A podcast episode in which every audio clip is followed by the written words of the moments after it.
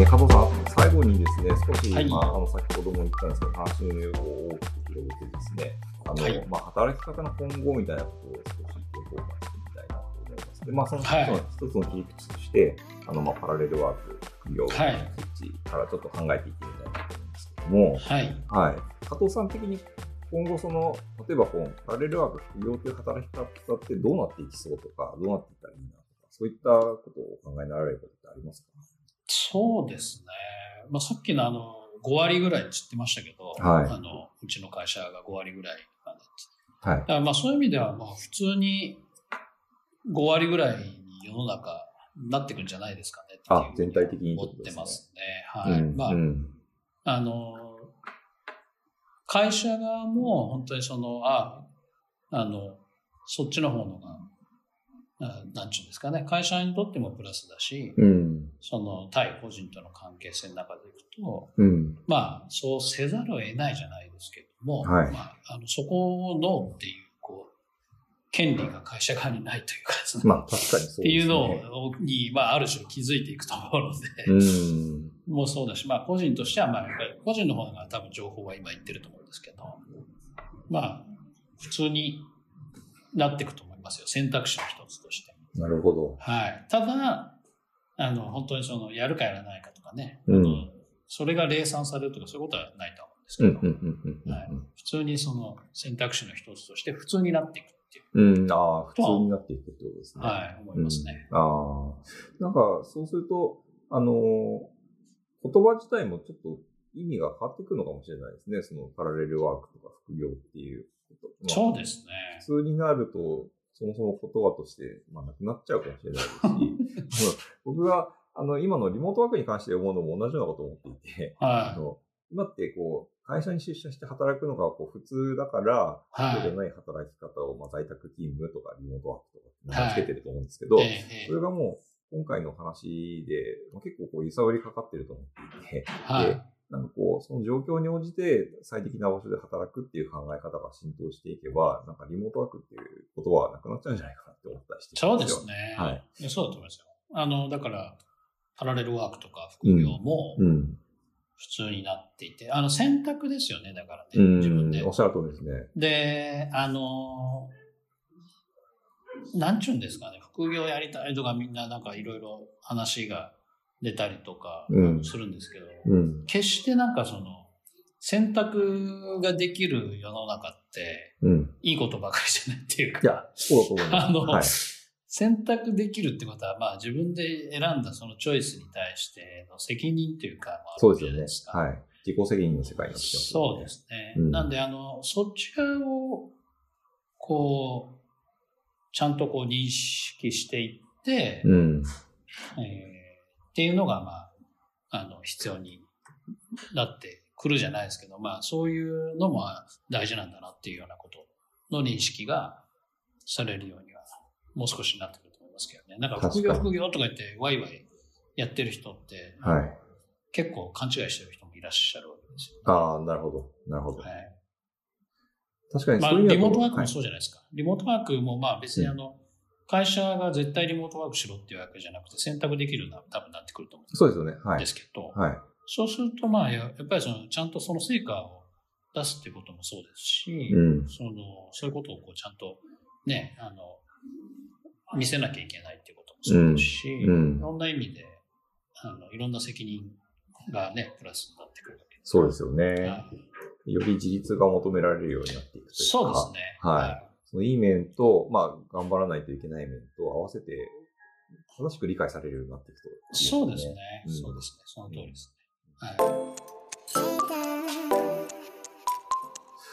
あと、今のお話で思ったのが、その、まあ、全、こう、全世界、全世界っていうか、なんていうか、こう社会的にそのうん5割、こうやってる人やってない人のスナップショット取ると5割5割くらいな感じになっていくとすると、はい。あの、なんて言うんでしょうね、こう、新卒採用とか、はい。入社を、どこの会社に入社するのかみたいな考えももしかしたら変わるのかもしれないなって思って。そうですね。なんか、そうですね。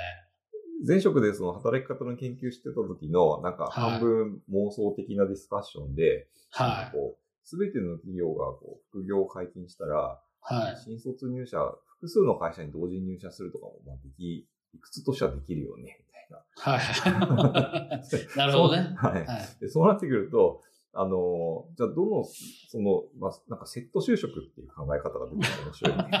でなんか面白いですね。はいで、やりたいことが決まってる人は、この会社とこの会社のセットでしばらく頑張ってみたらスキルが伸びるんじゃない一番効率的に伸びるんじゃないとか、面白いですね。はい。そういう考え方ももしかしたら出てくるのかなっていう妄想出てくるかもしれないですは、はい。はいはい面。白いです、それ。で、なんかそうなってくると、こう、あのーちょっと僕らの、あの、今の僕らの会社の話に無理やり伝えるつもりはないんですけど、なんかこう、はいデータがうまく活用されていくっていう世界も、ああ、はい出てくるのかなっていう。ええはい。そうですね。うん。あの、ちなみに僕らのさっきのあの、チームランスエンタープライズ版なんですけど、はい。要はその越境活動がそこで、要は越境活動っていうのは、要は会社の本業以外の活動がみんなそこでわーってこう、はい。あのデータベースとして溜まるわけです。うん。ちなみに。で、その、データの話で言うと、はい。まあ、とある会社さんなんですけども、うん。えっ、と、タレントマネジメントって、あの、結構その、どこの人事を言ったり、やったりとかしてるじゃないですか。はい、ありますね。で、えっ、と、結構その範囲がタレントマネジメント範囲が、はい、はい。会社のその経歴とか、会社での職歴とか、会社の仕事に対する評価とかって、そういうことがこう、要は溜まってるわけですよ。うん。大概の会社。なるほど。だけど、まあさっき若原さん言ったように、他でのこの仕事とかもいろいろやってたり、うん。こう要は本当に自分がやりたいことが外でしかできないからやってたりとかですね、全然違う人脈が外にあるみたいな話は、実はそこには現れてこないタレントなるほど。はい。で、僕らは、えっと、まあその会社さんとも話してるんですけど、うん。ここでその要は本業外の越境活動みたいなものが、のデータがここに溜まってくると、うん。まあ、あの、会社にとってもそこ全体を見れることによって、うん。あの、あるチャンスに対して、あ、君こういうのやってた、やってるよね。ちょっと、。こう、アサインしたりとか。あの、できるようになるし、個人としても、あの、そういうチャンスが、うん。会社からその提示されるとかですね。うん。うん。まあ、どっちもいい、いいことだよね、みたい確かに。な。はい確かに。なんで、まあ、そういう、こう、データ、うん。うん、っていうのが、会社で閉じるってことじゃなくて、はいその個人軸でいろんなデータがその使えるようになるっていうか、はい。はい。とはい。面白いなと思いますね。ああ、確かに面白いですね。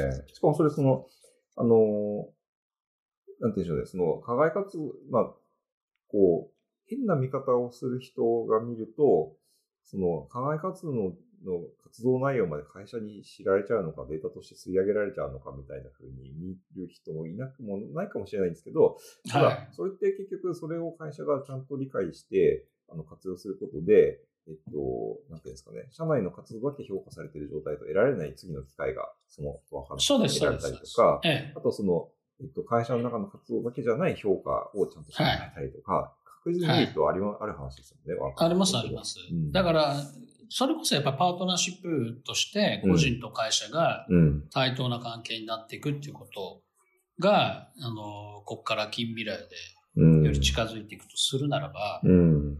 まあ、あの、どうしてもその外側に出せないような情報は別としても、はい。うん。まあ、むしろその、こういうことできますよっていろんな、その個人でやるときもあるじゃないですか。プロフィール確かに。とか。はい。はい。うんありますね。それそっちの方がやっぱその、ね、あの、レプテーションじゃないですけど、うん。あの、機械をこう捉えるための装置でもあったりするわけですよ。うん。うん。でそれは個人としてもいいことですよね。確かに、確かに。はいあまあ、会社のことが嫌いで、この会社に言ってもなんか嫌だなみたいな。もともと風土があると、風土とか、そういう雰囲気のある会社だと、まあ多分機能しないですけど 上司からお前なんだよこれみたいはい。はい。な。そういう会社でも多分副業とか禁止してると思うんです、普通に。まあそうでしょうね。うんそれは なるほど。いやでもなんか、この話がこう、うまく機能していくと、そのタレントマネジメント情報を企業間でシェアするみたいな話もありえそうですね。全然あると思いますうね。ん。はい。だから本当にオオープンな会社さんで、はい。ら人材を囲うっていう発想が、だからその、少しそのまた意味が変わってくるかもしれないですね。ああ、そういうことですね。ええうん、なるほど。まあ確かに全てを、あの、まあ、占有って言い方がいいかわからないですけど、すべての人材を自社で占有してなくてもいいっていうことですよね。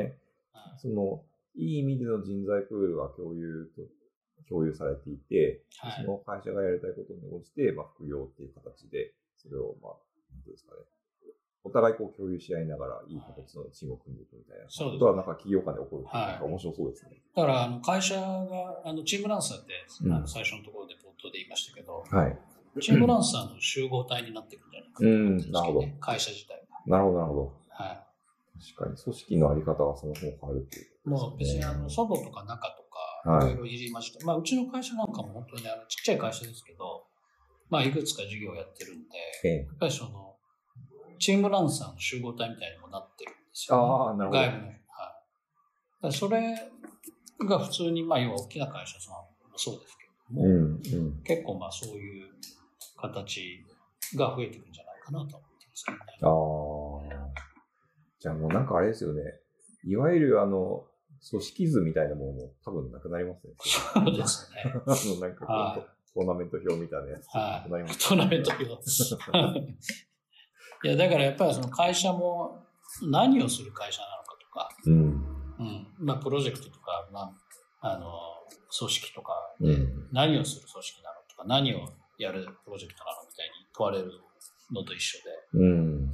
まあ、会社自体もそういう意味では、ここは、この会社っていうのは何を目指してて、うん。何をこうやる会社なのみたいなうん。ところがすごくここは大事になってくるんじゃないですか、ね。確かに確かに逆に言えばそれがなかったら、え、なん、なんなんだっけみたいな。そうですよね。人も集まってこないですね。そうですないと。うん。はいいや、それめちゃくちゃ、なんか、本来、働くってそうあるべきじゃないかなっていう姿に近づいていく気がしますね。そうですね。はいはい。まあ、一足飛びにはあれかもしれないですけど、本当に徐々にっていうか、もうこう結構なスピード感で来てるなという感じはしますね。うん、なるほど、そうなってくると、その従来のまあ組織図とか組織の名前とかで把握できない活動が増えていくってことを考えると、その活動をちゃんとそのいい意味でデータとしてなんかこう把握して、はい。次の、例えばチーム作りの時に活かすであるとか、はい。あと、もしくは、あれですよね、こう、名刺交換みたいなことも多分変わるんですよね。そのそうでしょうね自己紹介とかはい。はそこでもなんかデータが使われる可能性ってすごく大きい。い。いやー、ありますね。うん。リクルートの時なんか、リクルートでよく、あの、今もやってるのかもしれない。レジュメってあるじゃないですか。ありますよね。職務経歴書みたいな。ええ、ええ。あれをこうデータ化していって、まあ、それをちゃんとその、ね、あの、個人がちゃんと、個人の情報ぎ、情報のあれじゃないですけど、うん。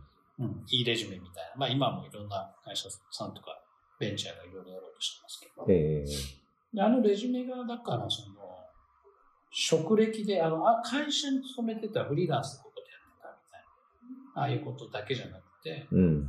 まあ、いろんな人との仕事の関わりであったりとか、確かに。うん。はい。あの、全然、副業でやってたことも、なんかその、データで全部てて、みたいな。うん、うん、うん。で、なんかそれをこう、あの、なんちゅうんですかね、あの、レジュメみたいな形でバーッとなんか綺麗に並べるというよりかは、もうデータがそこにあるんで、うん、うん。あの、Google じゃないですけど、はい。あの、こういうふうに検索者がこんな人が出てきて、みたうん、ういな、っん、ていう感じになっていくと面白いですね。確かに。それは面白いですね。なんかあれですね、ちょっと妄想広がっちゃいますけど、その、やった、取り組んだプロジェクトに対して、な何らかのこう評価みたいなものが、はい。集合値的に、例えば一緒に仕事した人同士で評価するとか、はいクライアントから評価してもらうとかそういう評価が集まってきたりすると、なんかその、その人が取り組んだプロジェクトをこう評価順にこう相当すると、この人はどういうところでこう一番評価されてる人なのかはい。わかるとか、そうですねそういういろんな、なんか活用も考えられそうで、そうですね。面白いですね、そういう話は。はうん。なんかもうそういうデータがなはい。若原さんのところでね、集まってきた。そうか。新しいビジネス。うーんやっぱりなんか考えていくと、今のある仕組みっていうのは本当にこう、なんていうんですかね、こう戦後に作られた仕組みがまだいろいろと残っているけど、まあ、そのそもそも企業のあり方とかもねそれが結構こうあ、ある種寿命を迎えてこう変わりつつある時期にしてるのかなっていうのは、みたいな話をあったんですけどそうですね。厚生労働省がうん2016年かなんかにあの出してるレポートがあるんですよ、未来の働き方って。ああ、そうなんですか。はい。はい今から4、5年、5年ぐらい前ですか。はいはい、はいで、。2035年にはこうなって。えらい先の話。そんなあれ、でそうですで、そこにはもう会社の形が変わってて、はい。さっきのまさにチームランさんの考え方に近い、っん。ていうのが書いてあるの。ちょうど1年前ぐらいのうん。あのある人が知る。でこういうのあるあありますよ。うん。あこれまさにそうなんだよみたいなで。すねへえー。あ、僕も見てみますよ、なんでまあ2035年と言わずに多分もっと速いスピードで近確かに、そうかもしれないですね。くるかなうん。思いますねるほど、なるほど。いな、はいやありがとうございます。最後は、あの、結構大きめのテーマを、あの、投げ込ませていただいたんですけど、かなり、なんていうかこう、まあ、今、もう時期的に結構不安を感じるような場面も少なくない中で、すごく未来に向けて期待が持てるような話いえいえ本当にねありがとうございます。ありがとうございますえっと、そうですね、またちょっとこの、あの、コロナの時期が、えっと、騒動が落ち着いたタイミングでまた働き方も結構いろいろ変わってくる、加速度が出てくるようなしてます。はいはいまたそういう変化が大きく起こったあたりで、なんか加藤さんにはぜひあ思います。はい。私でよければはい また、なので、あの、ぜひ。飲みの場でもいいです。あ、ぜひ、飲みながら収録やりましょう。